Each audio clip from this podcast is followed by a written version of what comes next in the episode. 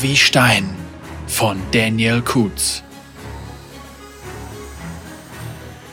Noxus stand bereits vor Kimirs Toren, bevor der zerlumpte Rest der chimiranischen Streitkräfte überhaupt Zeit gehabt hatte, die eigenen Toten zu begraben. Colm Onren, Hauptmann der chimiranischen Wache, beobachtete von der Mauer aus, wie zwei lange, rechteckige Militärzelte zu beiden Seiten des Tors aufgestellt wurden. Während der kurzen Zeit hatte er keine Fanfaren und keine Anzeichen für irgendeine Art von Feier erkennen können. Er sah nichts als reges Treiben, Ameisen, die eine Kolonie errichteten.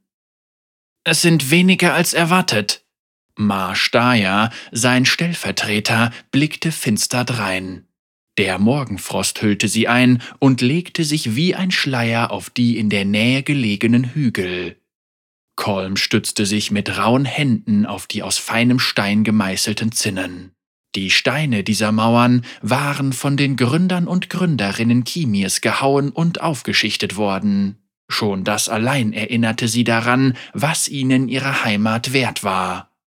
Der größte Teil ihrer Kriegswehr ist zum nächsten Schlachtfeld weitergeritten, entgegnete Kolm und schaute einigen Soldaten dabei zu, wie sie einen Trog herausschoben, der groß genug war, um ein Dutzend Pferde zu tränken. Er war eigentlich davon ausgegangen, dass er die Vertreter von Noxus einladen und ihnen Speis, Trank und ein Bett bieten musste, während sie die Bedingungen aushandelten. Aber diese Armee führte ihr Zuhause mit sich und verwandelte das nackte Land vor den Toren der Stadt mit unvergleichlicher Geschwindigkeit in einen sicheren Hafen. Schade aber auch. Spie Marsch. Kolm hoffte, dass die Worte seines Gefährten nur so dahergesagt waren, konnte aber den bitteren Verlust in seiner Stimme hören. Die beiden Männer saßen eine Weile stumm da und starrten hinunter auf die Vorboten des Imperiums. Marsch ließ ein beißendes Lachen hören. das Einzige, was sie respektieren, ist Stärke. Vielleicht sollten wir, wir sind mit allem, was wir hatten, in den Hügeln angetreten, unterbrach Kolm ihn. Und es hat nicht ausgereicht, um die Flut von Noxus aufzuhalten. Die Schlacht ist vorbei, Marsch.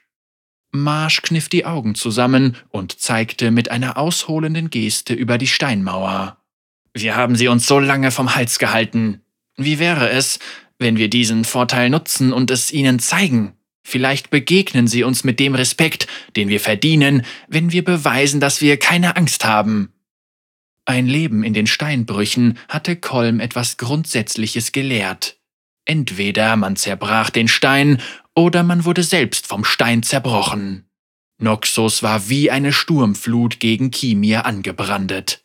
Dem Hauptmann blieb nur noch die Aufgabe, dafür zu sorgen, dass Kimir nicht von der Flut ins Meer gezogen wurde. Nein, sagte Kolm. Wir haben hier in Kimir schon seit Jahrzehnten beobachtet, wie Noxus die Grenze immer weiter vorverlegt. Unser Geländevorteil sowie unsere Großzügigkeit in Handelsfragen hatten uns bisher die Unabhängigkeit gesichert. Jetzt ist die Zeit gekommen, in der wir es einfach ertragen. Marsch verlagerte sein Gewicht und versteinerte. Entweder weckte die Resignation in Kolms Stimme seinen Widerwillen, oder er fürchtete sich vor genau diesen Zukunftsaussichten. Kolm stand auf, streckte sich und ging zurück zur Treppe, um seinen neuen Herren entgegenzutreten. Am Vormittag hob sich der Nebel und wurde durch die melancholische Mattigkeit der Soldaten Kimirs ersetzt, die einer nach dem anderen zum Zelt der noxianischen Befehlshaberin schlurften. Kolm stand am Tor und grüßte wortlos jeden Einzelnen, als sie geordnete Reihen bildeten. Er war gerade lange genug ihr Hauptmann gewesen, um sich ihnen allen gegenüber verpflichtet und somit auch als Misserfolg zu fühlen. Anerkennung war das Mindeste, was er ihnen bieten konnte. Unter den letzten erblickte er dann auch Marsch, zusammen mit einer Gruppe Berufssoldaten. In Kimir handelte es sich dabei hauptsächlich um Fährtenleser und Trapper, deren Feindkontakt meist aus geplanten Scharmützeln mit vorher festgelegter Rückzugsstrategie bestand. Unverhofft erschauerte Kolm. Da war ein merkwürdiges Funkeln in den Augen seines Gefährten, und das Nicken eines anderen wirkte verschwörerisch. Die Gruppe schwieg, aber als sie an ihm vorübergingen, spürte er ihren Unmut. Er stellte sich neben die anderen und wartete wie sie darauf, gerichtet zu werden. Der Eingang des Zeltes der Befehlshaberin öffnete sich und die noxianische Kriegsführerin trat hinaus. Frohgemut atmete sie die frische Morgenluft ein. Als Schutz gegen die Kälte trug sie ein schweres rotes Gewand, das mit Pelz besetzt war. Bis auf einen langen, hoch angesetzten Pferdeschwanz war ihr Kopf rasiert. Das Alter hatte sich in ihr Gesicht eingegraben, sie lächelte breit und strahlend, und ihre grünen Augen leuchteten warm. Breitschultrig und energiegeladen schien sie nur auf die Gelegenheit zu warten, in Aktion treten zu können. Die Noxianer und Noxianerinnen, an denen sie vorbeiging, richteten sich auf.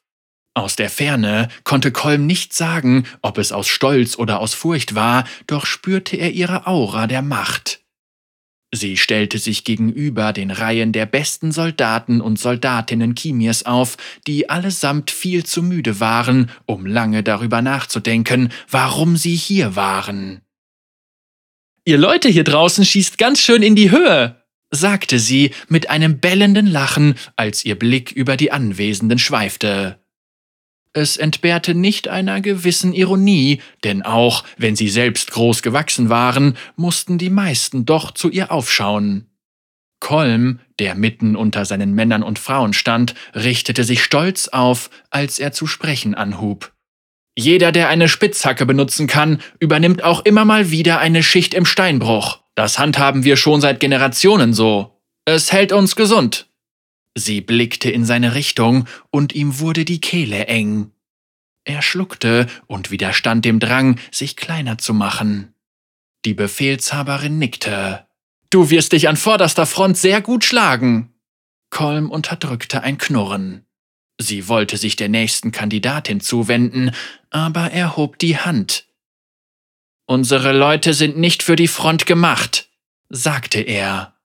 Die wenigen Gespräche in den Reihen stockten, als er weitersprach.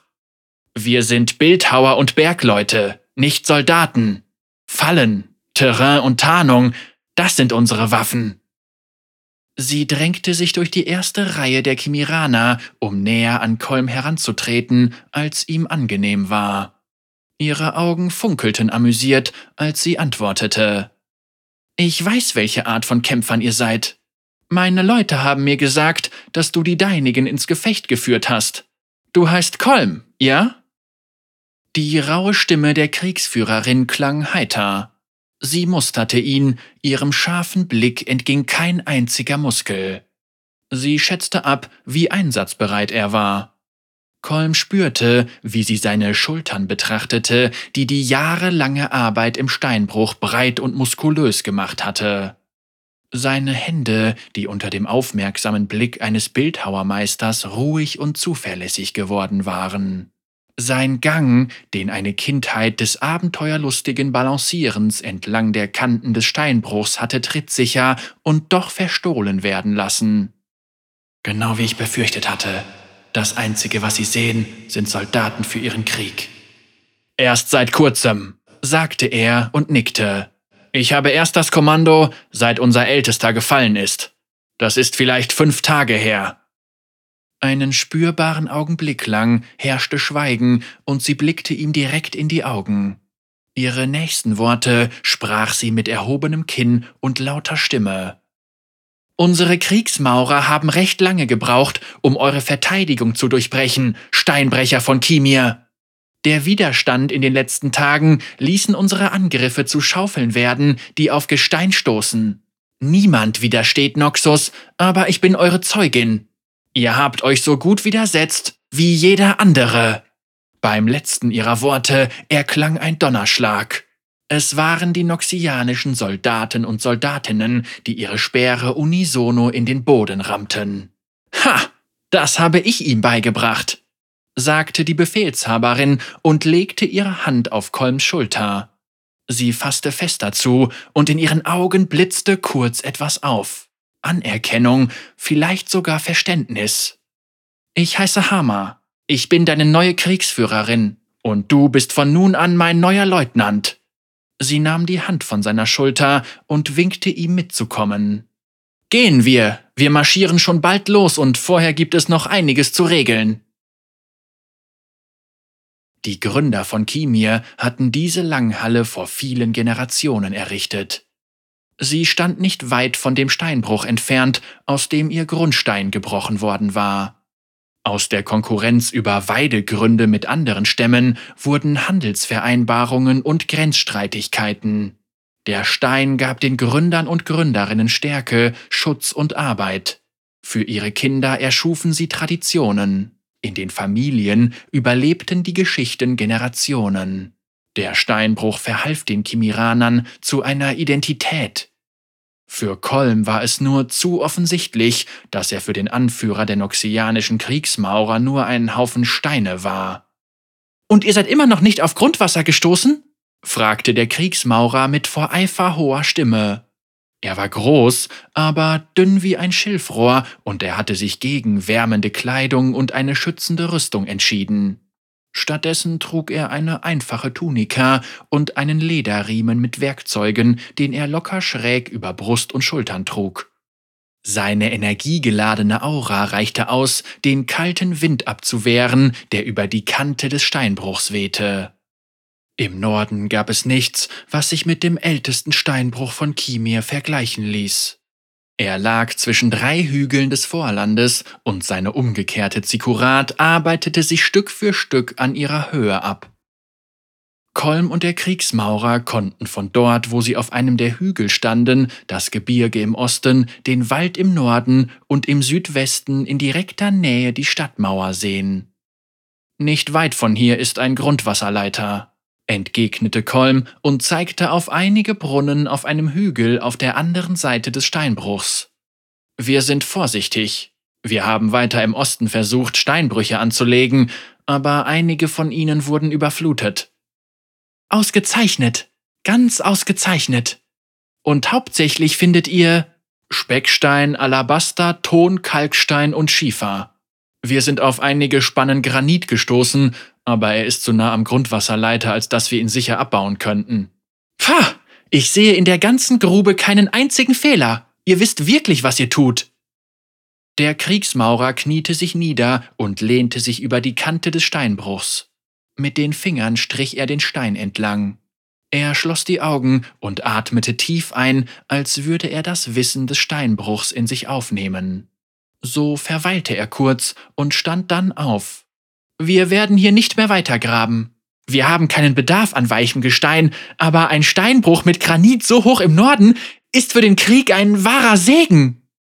Kolm teilte weder seinen Eifer, noch konnte er in sein Lachen einstimmen. Dieses weiche Gestein sichert unseren Lebensunterhalt.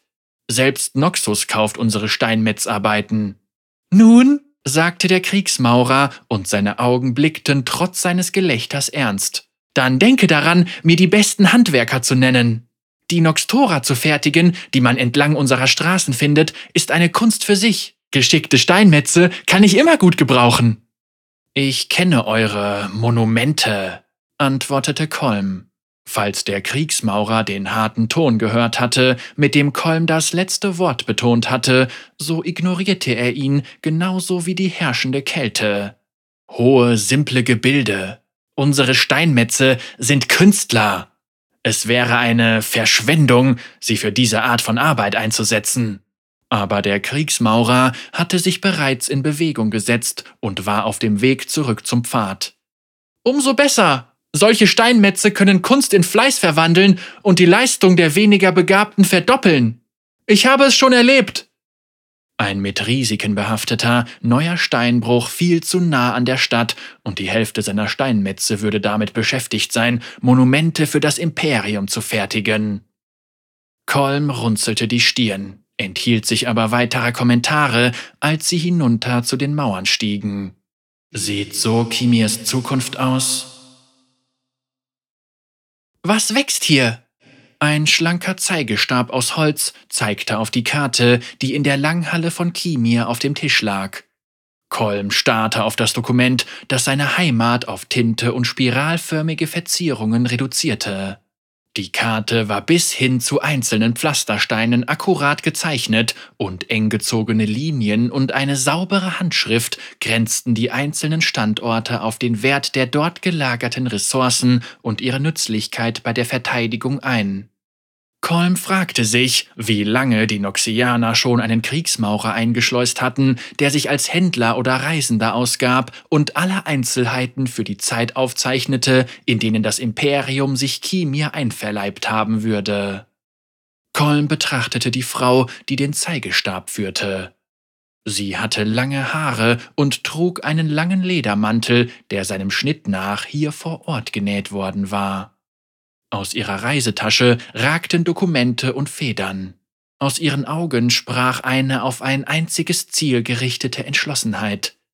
Ihr Blick streifte über die Karte wie der einer Eule, die auf einem Feld nach Mäusen sucht.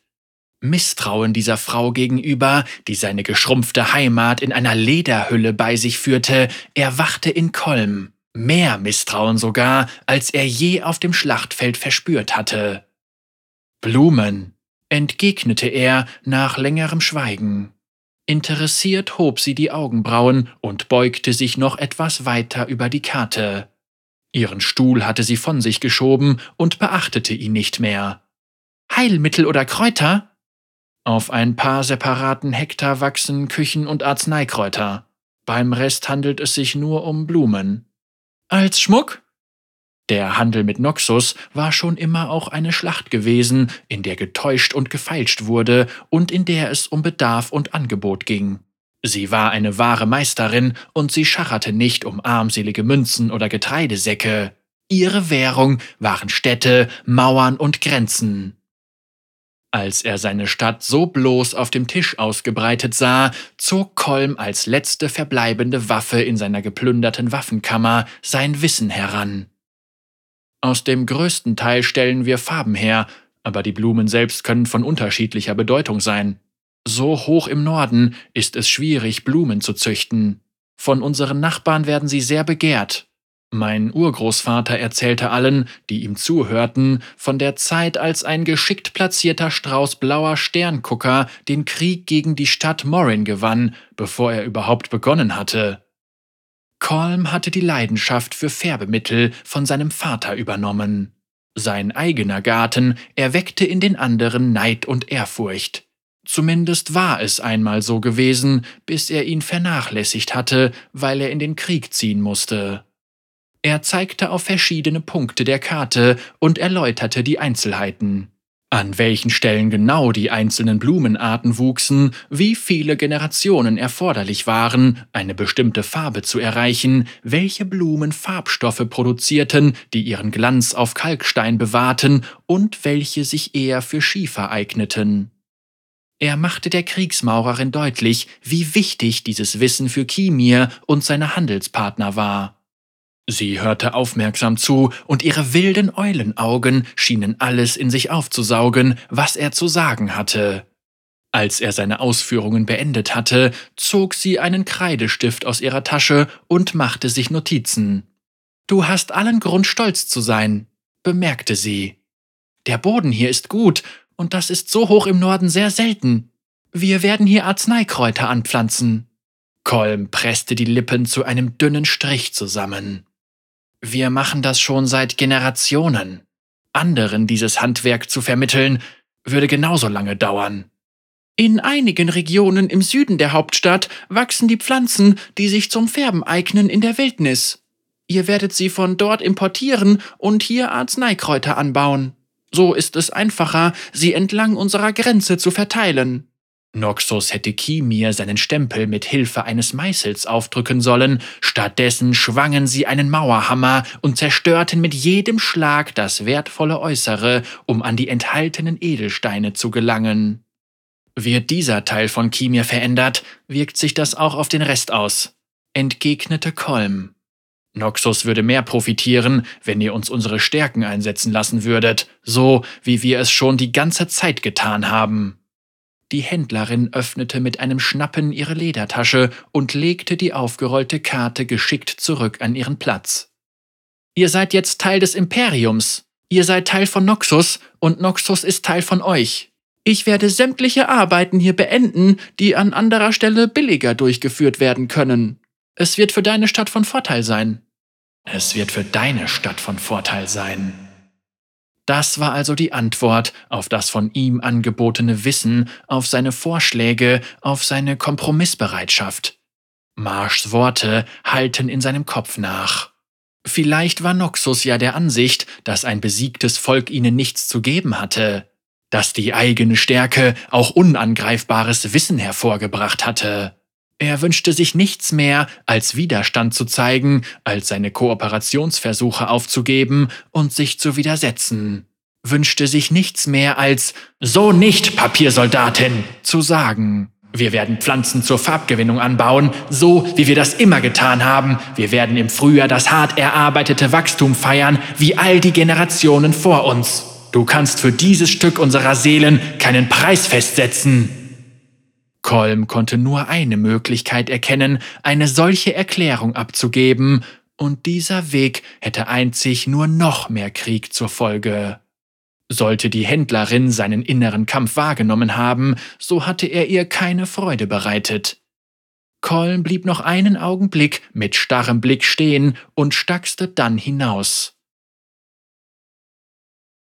Die Mauern Kimirs waren nicht hoch, aber das die Stadt umgebende Gelände war uneben, so dass sie hoch aufzuragen schienen, als Kolm eine Gruppe seiner ehemaligen Soldaten und Soldatinnen einen mit Kieselsteinen übersäten Pfad den östlichen Stadtrand entlang hinunterführte. Ihr Friedhof befand sich in einem flachen Tal direkt vor der Wallanlage.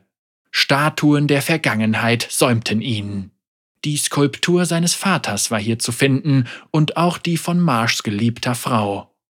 Bevor sie losmarschierten, würden sie weitere Skulpturen hinzufügen und sich von ihren Gefallenen verabschieden.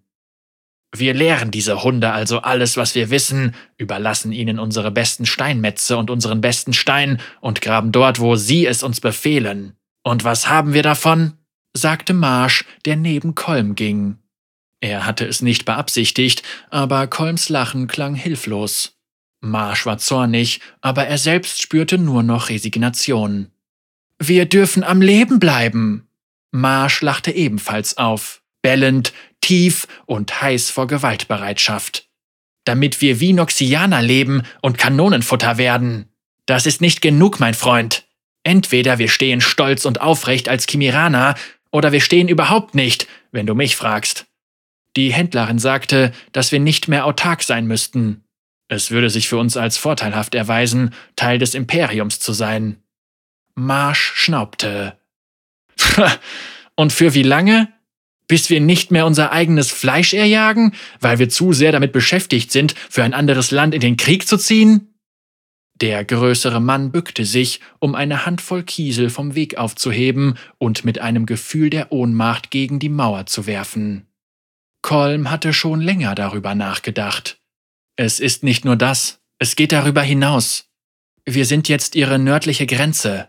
Sie werden dafür sorgen, dass unsere Abwehr sich gegen die Stämme des Freljords richtet und dann darauf warten, dass ihre Plünderer nach Schwachstellen in der Expansionsfront von Noxus suchen. Er hob ebenfalls einen Kieselstein auf und rollte ihn in der Handfläche hin und her. Er war mit einem Hammer und nicht vom Fluss in Form gebracht worden. Das, was sie von uns lernen können, werden sie in ihrem Reich verbreiten.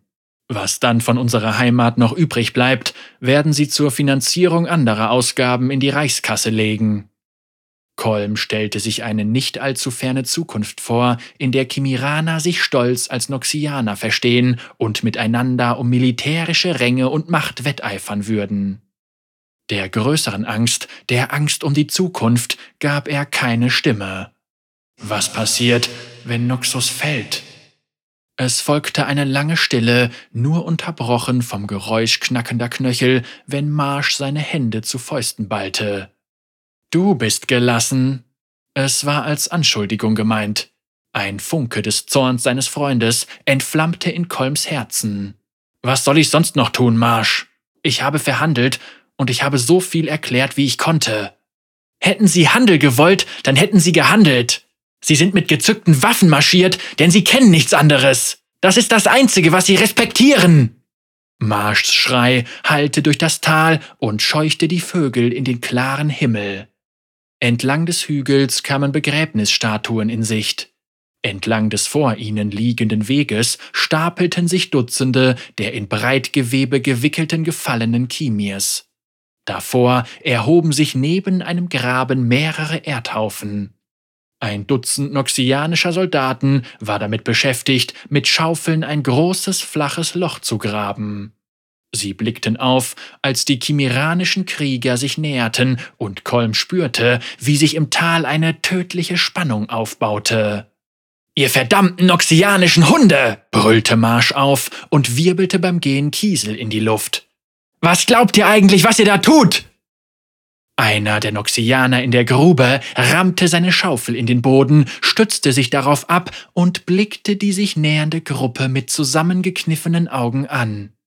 Am Tor hieß es, eure Soldaten würden sich weigern abzumarschieren, solange die Toten noch nicht begraben sind. Der Noxianer gestikulierte in Richtung des flachen Grabs, und Kolm erkannte, dass bereits mehrere der Gefallenen dort lagen.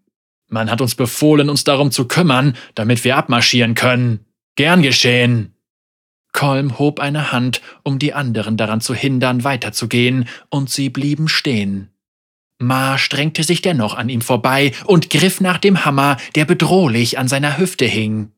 Kolm machte einen schnellen Schritt nach vorne, ergriff Marschs Arm und presste eine Hand gegen die Brust seines Freundes. Das ist nicht der richtige Weg, sagte er mit leiser Stimme und drehte sich dann zu den Noxianern um, um lauter fortzufahren.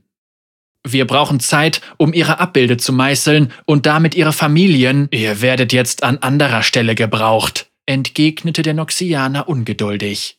Kriegsführerin Hama hat euch genügend Zeit gegeben, eure Abreise zu organisieren. Solltet ihr damit bereits fertig sein, er ergriff die Schaufel, hielt sie ihm auffordernd hin und ruckte grinsend mit dem Kopf zu den auf der Erde liegenden Leichen. Der Funke in Kolms Herz loderte mit einer solchen Geschwindigkeit auf, dass selbst Marsch nicht schnell genug reagieren konnte. Er stieß seinen alten Freund zurück, griff den Noxianer am Kragen und hob ihn aus dem Grab. Sofort wurde er von den rotgewandeten Noxianern umzingelt, die ihn mit vor geweiteten Pupillen schwarzen Augen ansahen. Die Kraft, mit der Kolm den Schaufelträger schlug, reichte aus, um ihn in einen seiner Kameraden stürzen zu lassen. Die Noxianer wollten nach Kolm greifen, als ein vertrauter Schrei erklang und Marsch gemeinsam mit den anderen an seiner Seite in den Kampf stürzte. Es ging nicht nur darum, dass sie verloren hatten, dass er den Eroberern gezeigt hatte, wie sie die Stadt nach ihrem Geschmack gestalten konnten. Er hatte außerdem den Tag mit den Noxianern verbracht und ihnen geholfen, Pläne für ihre Zukunft zu entwickeln, während die Zukunft seines eigenen Volkes zugrunde gerichtet wurde. Schon bald würden ihre Skulpturen zu Staub zerfallen. Es reicht. Noxus legt Wert auf Stärke. Ich werde ihnen Stärke zeigen. Er wusste nicht, wie lange er sich schon Wut und Zerstörung hingegeben hatte, als eine Reihe von Befehlen den Lärm des Kampfes durchdrangen. In vollkommenem Gleichklang zogen sich die noxianischen Soldaten zurück und stellten sich in Habachtstellung in einer sauberen Reihe auf. Abrupt in ihrem Tun unterbrochen, kamen Kolm, Marsch und die anderen stolpernd zu stehen und drängten sich abwehrend aneinander. Mehrere von ihnen hinkten, hatten Prellungen und blutige Gesichter. Hama und eine weitere Gruppe von noxianischen Soldaten und Soldatinnen umringten sie. Gegen etwas Kampftraining habe ich nichts einzuwenden, sagte die Kriegsführerin leichthin, doch ihre Worte hatten einen drohenden Unterton. Ihre Augen leuchteten. Sie wandte sich ihren eigenen blutenden Soldaten zu. Haben euch die Einheimischen etwas beigebracht? Kolm trat vor. In ihm brannte nach wie vor der Trotz, und seine zu Schlitzen verengten Augen leuchteten so hell wie Hamas.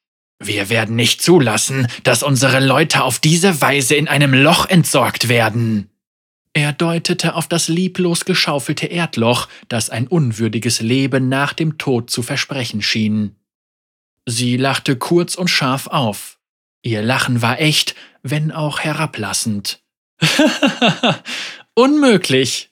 Wir marschieren heute Abend ab. Falls es sein muss, überlasst es euren Familien. Sie sind in unserem gemeinsamen Kampf gefallen, entgegnete Kolm. Wir werden sie verabschieden. So will es unsere Tradition. Tradition, sagst du?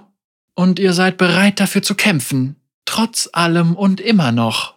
In ihrer Stimme schien sich ein leichter Anklang von Nostalgie geschlichen zu haben. Kolm nickte ungerührt und sie erwiderte seinen Blick. Das reicht mir. Auch Noxus hat Traditionen und ihr gehört jetzt zu uns. Ihr Grinsen wurde breiter. Ich werde euch zeigen, was das bedeutet. Hunderte Kimiraner säumten die Mauer über dem Stadttor und blickten hinunter auf die Zelte der Befehlshaber. Sie beobachteten das Spektakel, das sich in der kühlen Abendluft entfaltete. Kolm und Hama standen einander in der Kälte gegenüber. Sie trugen nichts außer ein paar lockeren Hosen und eng um die Oberkörper gewickelten Stoffbändern. Sie wurden von einem großen Kreis Soldaten und Soldatinnen aus Noxus und Kimir umringt. So sieht also eure Tradition aus? rief Kolm, dessen ernster Gesichtsausdruck einen Kontrast zu Hamas Gelassenheit bildete. Hama zuckte die Schultern. Es ist das Gegenteil eures Bestattungsrituals. Ihr zeigt den Toten eure Anerkennung, verabschiedet euch von ihnen. Hier zeigen wir dem Leben Anerkennung. Sie schlug sich mit einer Hand auf die Schulter, um die Aufmerksamkeit der Menge auf sich zu ziehen. Wer als erstes den anderen aus dem Ring drückt, gewinnt. Und wenn du verlierst, vergiss nicht, du hast dich für diesen Kampf entschieden. Kolm nahm die kauernde Haltung eines Ringers an. Die Grenze von Noxus kam zu uns. Wir haben sie nicht gerufen. Er ging in Position. Versuch nicht so ernst auszusehen, rief Hama mit einem wilden Lächeln und ging ebenfalls in die Hocke. Sie verharrten wie versteinert. Kolm atmete die kalte Luft ein und entließ den Kampf im Friedhof aus seinen Gedanken. Er verspürte keine Hoffnung mehr für die Zukunft Kimirs. Jetzt würde er ein letztes Mal für dessen Gegenwart kämpfen. Mit plötzlicher Wildheit griff er Hama an. Die noxianische Befehlshaberin gewann sofort die Oberhand, indem sie ihre harte Handfläche in seine Hüfte stieß. Er drehte sich, um dem Schlag die Kraft zu nehmen, und ihr Fuß hakte sich bei seiner Wade ein. Hama führte einen Tritt nach oben aus, riss dabei sein Bein vom Boden und ergriff es dann mit der freien Hand. Beim Versuch, aufrecht stehen zu bleiben, griff er nach ihrer Schulter und sie rangen miteinander. Steinbrecher gegen Kriegsführerin. Du denkst, wir sind hier, um euch zu zermalmen, sodass nichts als Staub von euch zurückbleibt, sagte Hama, während sie den Griff unterhalb seines Knies verstärkte. Kolm unterdrückte den Schrei, der ihm beinahe entfahren war, und verdoppelte seine Anstrengungen, sie abzuschütteln. Er trat mit dem Bein nach oben und traf ihre Rippen. Vor Schmerzen keuchte sie kurz auf. Sie entfernten sich jeweils einen Schritt voneinander. Diese Entscheidung liegt immer bei den Eroberten. Was für eine Entscheidung! Unterwerfung oder Tod? Kolms Worte waren scharf wie Obsidian, und bevor sie noch antworten konnte, griff er schon an. Hama riss ihre Unterarme hoch, um dem Wirbel seiner Schläge zu begegnen, ließ dann einen Treffer auf dem Kinn zu und fegte seine Beine unter ihm weg. Er schlug auf dem Boden auf, und noch nicht mal einen Herzschlag später hatte Hama schon ihren Ellbogen in seine Magengrube gerammt. Ihm entfuhr ein keuchendes Husten. Hamas Stimme war weich, die Härte des Kampfes fand sich nicht in ihr wieder. Dein Freund und du, ihr erkanntet eine Gelegenheit. Ihr lehntet euch gegen meinen Kriegstrupp auf.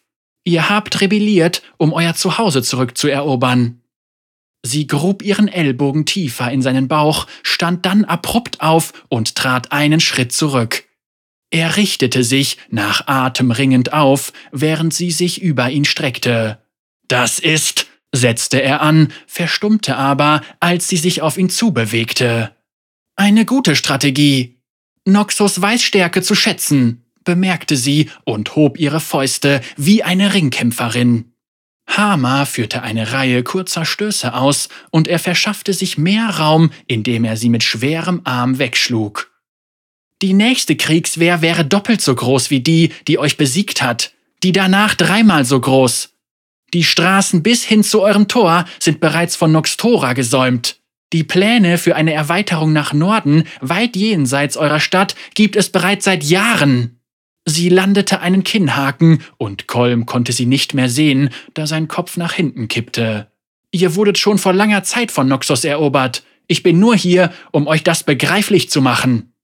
Kolms Sehvermögen war beeinträchtigt, und Hamas Grinsen tanzte vor ihm von rechts nach links. Er besaß genügend Stärke, die Erde gen Himmel zu heben und ihr Form zu geben, aber keine ihm bekannte Spitzhacke war spitz genug, dieses eiserne Imperium und ihre eiserne Botschaft darin aufzubrechen. Also werden wir sterben. Trotzig hob er langsam seine Fäuste. Er wusste selbst nicht mehr, ob er resigniert hatte oder ob es sein Stolz war. Endlich sprach Hohn aus Hamers Lächeln. Wenn es dein Wunsch sein sollte, heute zu sterben und dich und deine Heimat der Vergessenheit anheimfallen zu lassen, dann wird es so sein. Ihre Arme schossen an Kolm vorbei, als die Kriegsherrin auf Tuchfühlung ging, seinen kümmerlichen Gegenschlag schluckte und seinen gesamten Oberkörper wie in einem Schraubstock zusammendrückte. Ihre Worte drangen als Flüstern in sein Ohr. Eure Bestattungsrituale sind euch wichtig, Kolm. Möchtest du bestattet werden? Er spürte, wie er hochgehoben wurde, und eine Explosion in seinem Rücken raubte ihm sämtliche Sinne. Zwischen den Atemzügen schienen Jahre zu liegen. Hustend kam er ins Leben zurück, nur um festzustellen, dass er am Arm zum Rande des Kreises gezerrt wurde. Wer zu stolz oder zu starr ist, sich zu ändern, fällt der Vergessenheit anheim. Ihre Worte fluteten über ihn hinweg.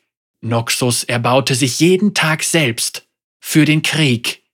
Während Kolm von seiner Mutter gelernt hatte, wie man eine Spitzhacke schwingt und von seinem Vater, wie man ein Relief meißelt, so hatte Hama gelernt, ein Schwert zu führen und eine Heereslinie zu zerschlagen. Die Noxianer trugen den Krieg auf ihrem Rücken, hießen ihn an ihrem Tisch willkommen und versorgten ihn mit Brot und Fleisch. Um so etwas zu besiegen, musste der, der sich ihnen widersetzte, sich selbst ganz aufgeben. Kolm war aus Stein geboren worden, aus dem Grundgestein der Welt. Er schloss seine Augen und ließ zu, dass Hama ihn noch einen Schritt weiterzog. Er widersetzte sich ihrem Griff, sie verstärkte ihn, und das Lächeln eines Siegers erhellte sein Gesicht. Er drehte sich unter Aufbringung seiner gesamten Kraft und kugelte dadurch seinen Arm aus. Er verankerte seine Füße fest in der Erde und rammte die Kriegsführerin unterhalb ihres Schwerpunkts. Er verstärkte den Druck, ergriff sie, um sie über seine ausgekugelte Schulter zu legen und aus dem Ring zu werfen. Aber so wie Kolm der Stein war, so war Hama das Meer. Er drückte nach vorne, ohne einen einzigen Zentimeter weiterzukommen. Sein angestrengtes Gebrüll verwandelte sich in unerträglichen Schmerz. Hama hämmerte eine Faust in seine Wirbelsäule und er bewegte sich taumelnd rückwärts. Er war in sich zusammengesunken und sein Arm hing schlaff von der Schulter. Hamas runzeliges Gesicht spiegelte ihre Befriedigung wider, ihre kalten Augen leuchteten. Sie nickte ihm ernst zu.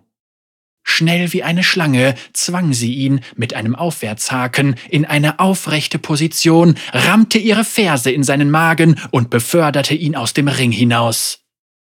Stille erfüllte die Abendluft. Es war die Stille, die sich einstellte, nachdem das Erdbeben vorüber war. Kolm fiel auf ein Knie. Die Schmerzen, die von seiner Schulter ausgingen, das Leid, das die Realität verursachte, sie waren nur mit geschlossenen Augen zu ertragen. Er würde nie wieder mit einer Spitzhacke arbeiten können. Du bist kein großer Kämpfer, sagte Hama und gab sich gar nicht erst Mühe, ihre Freude zu unterdrücken, als sie hinüberkam und sich über ihn beugte. Kolm blickte mit zusammengekniffenen Augen in ihre Richtung. Aber du hast einen Kampf gefordert und du warst mit ganzem Herzen dabei. Du hast dein Bestes gegeben, wenn man so deine Schulter betrachtet. Das respektiere ich. Sie griff nach seinem gesunden Arm und zog ihn auf die Füße. Er schrie auf, als der explodierende Schmerz seine Sicht verschwimmen ließ. Aber Kolm würde den Kopf nicht beugen, nicht während seine Leute zusahen. Er atmete tief durch und blickte direkt in ihre kalten Augen. Wir werden dienen, Kriegsführerin. Wir werden zusehen, wie Kemir zu Staub zerfällt und durch einen noxianischen Außenposten ersetzt wird. Hamas Lachen durchschnitt die stille Luft wie ein schriller Donner. Einige von euch werden dienen, entgegnete sie und nickte in Richtung von Marsch und seinen Gefolgsleuten. Sie schwiegen, doch sie waren zornig, und es schien, als würde die Stille nicht mehr lange anhalten. Aber du, Kolm, du bist kein Soldat. Du hast dich in einen verwandelt, weil Noxus an deine Tür klopfte, weil dein Volk den Soldaten Kolm brauchte. Jetzt brauchen sie einen Anführer. Kolm sah zu Marsch. Kolms eigener Zorn, das wütende Schlagen seines Herzens, seine geballte Faust. Das alles war nicht mehr. Er hatte gedacht, Kimir wäre von Noxus zermalmt worden. Er hatte gekämpft, um zu verhindern, dass die einzelnen Teile auf ewig verloren gingen. Aber Wasser zerbrach den Stein nicht, es formte ihn, es rundete seine Kanten, es schnitzte Furchen und Mulden. Kimir war nicht zerbrochen, es war einfach von der Strömung der Geschichte erfasst worden. Kolm konnte den Fluss dieser Strömung leiten, konnte den Kurs mitbestimmen. Er schaute wieder Hammer an, die ihn taxierte, als ob sie bereits auf das Versprechen wartete, zu dem er sich gerade zwingen wollte. Ich bin kein Soldat. Und Kimir ist kein militärischer Außenposten, sagte Kolm, und sein Atem beruhigte sich unter dem Gewicht seiner Worte. Kimir hat eine Menge zu bieten aber seine Seele ist der Stein, und seine schweigenden, harten Kanten werden widerstehen. Er hielt Blickkontakt zu Hama, als er den Bizeps seines ausgekugelten und gebrochenen Arms griff, die Woge des Schmerzes ignorierte und die Hand ausstreckte und hob. Lass mich dein Meißel sein, und Kimir wird Noxus in vollem Umfang dienen. Sollte das Volk Kimirs, das an diesem Tag die Mauerkrone säumte, insgeheim gehofft haben, dass ihr Anführer einen Weg finden würde, zu widerstehen, einen Weg, Noxus zu vertreiben und die Flut einzudämmen, dann war diese Hoffnung mit Kolms Angebot der Treue zunichte gemacht worden. Nur wenige Augenblicke, nachdem Marsch und seinen Soldaten und Soldatinnen die Rebellion versprochen worden war, akzeptierte Kolm die Niederlage. Vielleicht würden sie gegen seine Entscheidung kämpfen, so wie sie gegen Noxus gekämpft hatten. Aber das war ein Kampf, für den er bereit war und den er gewinnen würde. Hama betrachtete die angebotene Hand eine kurze Ewigkeit lang. Kolm wandte seinen Blick nicht ab, sondern erlaubte ihr, sich am Ausgang ihrer Lektion zu weiden.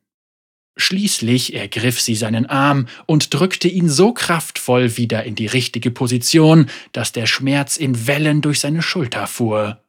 Aber sie lächelte breit, und sein staubiges Gesicht erwiderte dieses Lächeln unter Tränen. Du bist deinem Volk ein guter Anführer, Kolm von Kimir. Die Kriegsführerin trat einen Schritt zurück, und ihre Soldaten und Soldatinnen gingen in Habachtstellung. Ihr habt diese Nacht, begrabt eure Gefallenen und schick mir dann am Morgen einen Kriegstrupp mit Kämpfern. Richtigen Kämpfern, und zwar im Laufschritt. Gib mir deine Besten, und ich werde sie die Kriegskunst lehren. Und sie trat einen Schritt zurück. Sei ein Anführer und mache Kimir stark, für Noxus und für dein Volk. Ein letzter Donnerschlag von Stäben gegen Stein ertönte, und Hammer und ihre Truppen kehrten zu ihren Zelten zurück. Der Gesang der Steinbrucharbeiter erfüllte die Morgenluft. Ihre vollen Stimmen vermischten sich mit den Geräuschen des Tagwerks. Die Lehrlinge schafften Wagen mit Schutt, Steinen und Dreck nach oben und aus dem Weg, und die tüchtigen Männer und Frauen Kimirs bearbeiteten auf der gesamten ersten Ebene des entstehenden Steinbruchs den Fels mit ihren Spitzhacken. Kolm stand in einer Reihe mit zwei anderen und schaute mit der Spitzhacke in der Hand nachdenklich über die rechteckige Kreidesilhouette. Er bewegte seine Schulter. Sie war gut verheilt, aber das stechende Gefühl hatte nie ganz aufgehört. Die anderen beiden machten einen nervösen Schritt zur Seite. Kolm hob die Hacke in die Luft, drehte sie und ließ sie mit der Macht seines gesamten Körpers auf den Felsen entlang der Kreidelinie niedersausen. Schichten mit großen Steinen und Kalksandstein brachen unter dem Schlag auseinander und enthüllten die verräterischen Flecken von Granit. Seine zwei Gefährten klatschten, und Kolm konnte sein Grinsen nicht verbergen, auch wenn er im Geheimen erleichtert war, dass er nicht auf Wasser getroffen hatte. Und dabei hatten wir alle gedacht, dass deine Zeiten im Steinbruch vorbei wären, rief eine Stimme, rau wie das Erdreich. Kolm drehte sich um und erblickte seinen General Marsch. Mit dem roten Umhang und dem ergrauten Bart war er kaum zu erkennen.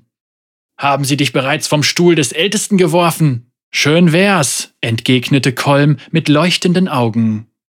Er reichte seinen Gefährten seine Spitzhacke und streckte die staubige Hand aus. Marsch ergriff sie mit Leichtigkeit. Nur ein paar Tage mehr mit diesen noxianischen Architekten und ich hätte alles abgerissen. Marsch grunzte anerkennend, zog seinen alten Freund an sich und umarmte ihn ungestüm. Beide Männer lachten. Sie gingen den Hang hinauf zum Eingang des Steinbruchs. Sie standen abseits von Trubel und Lärm und blickten auf den Hang. Wie geht es hier zu Hause? erkundigte sich Marsch. Wir haben jetzt das dritte Mal Granit gefunden. Es kann sein, dass wir die Anzahl der Karawanen aus dem Süden verdoppeln müssen, und das heißt auch, dass wir dann Leute brauchen, die sie begleiten. Marsch nickte. Ich hatte die Gelegenheit, einen deiner Noxtora aufzustellen. Hama lässt die ihre Anerkennung ausrichten, die Bögen gefallen ihr mit den Reliefen tatsächlich viel besser. Kolm hielt fast unmerklich inne. Gut, sagte er. Was für Neuigkeiten gibt es? Marsch griff in einen Beutel an seiner Seite und holte eine silberne Brosche in der Form eines Adlers heraus, strahlend wie der Himmel und von einem zerschlissenen Kranz aus Schnur und blauen Blütenblättern umgeben. Morin hat sich ergeben. Das war ein wirklich heftiger Kampf. Kolm nickte. Ihre Nachbarn waren so stolz wie Kimir, vielleicht war ihr Stolz sogar noch größer. Trotz aller Konkurrenz waren sie gegen die Bedrohung durch Noxus immer Verbündete gewesen. Und der älteste Marty? Marsh schwieg. Kolm schaute auf den Boden. Ah, ich habe es schnell zu Ende gebracht. Die besten seiner Leute habe ich in meinen Kriegstrupp aufgenommen. Wir werden die Stadt gut behandeln. Eine Menge Leute sind auf dem Weg hierher. Warum? Hammer meinte, sie würden nur sehr langsam lernen. Also zeigen wir ihnen, wie man sich als Mitglieder des Imperiums nützlich macht. Marsch nickte. Kolm blickte auf den geschwungenen Hügel, der mit den Statuen der Vergangenheit bedeckt war, die sich bis zur Stadtmauer von Kimir erstreckten. Jenseits der Mauer konnte er die blühenden Äcker erkennen. Die blauen Sterngucker standen in voller Blüte. Sie sind jetzt Noxianer. Ich werde sie lehren, was das bedeutet.